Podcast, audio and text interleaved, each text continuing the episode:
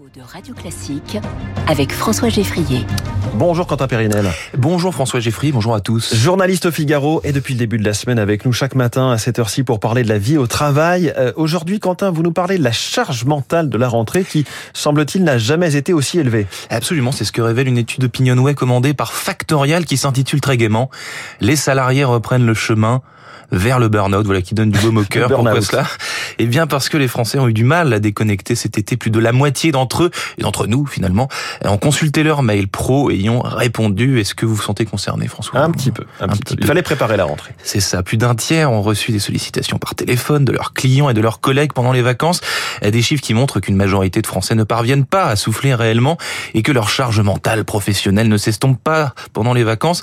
Dans le pire des cas, elle se décuple. Hein, mais je vais pas remuer le couteau dans la plaie rassurez-vous.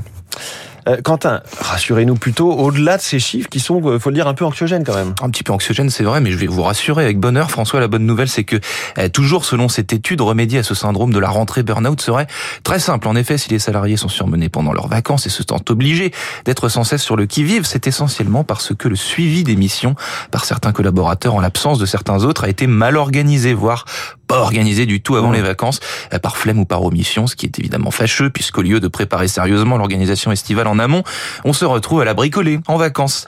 Euh, pour le malheur de tous, note pour plus tard, donc pour juin prochain par exemple, cela se laisse du temps pour euh, voir venir, préparer la rentrée, c'est aussi et surtout préparer les congés, et c'est valable pour toutes les vacances, même les plus petites. Conseil très simple et d'une grande sagesse en effet. Dans ce même esprit, vous vouliez nous soumettre une idée de lecture. Et eh oui François, pour aller au-delà de la diabolisation du burn-out dès la rentrée évoquée au début de cette chronique, une bande dessinée intitulée Les rescapés du burn-out, comment surmonter le mal du travail, qui est un peu le mal du siècle, un professionnel. Hein.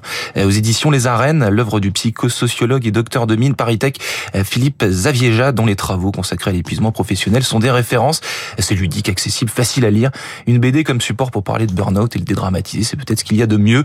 Euh, force et honneur, François, car rappelez-vous que ce qui ne tue pas nous rend plus fort. Une fois cette rentrée passée, nous aurons donc des ailes. Quentin Périnel, merci beaucoup. Votre chronique s'appelle Au travail. On la retrouve en podcast sur toutes les applis et sur radioclassique.fr. Très bonne journée Quentin, il est 6h47.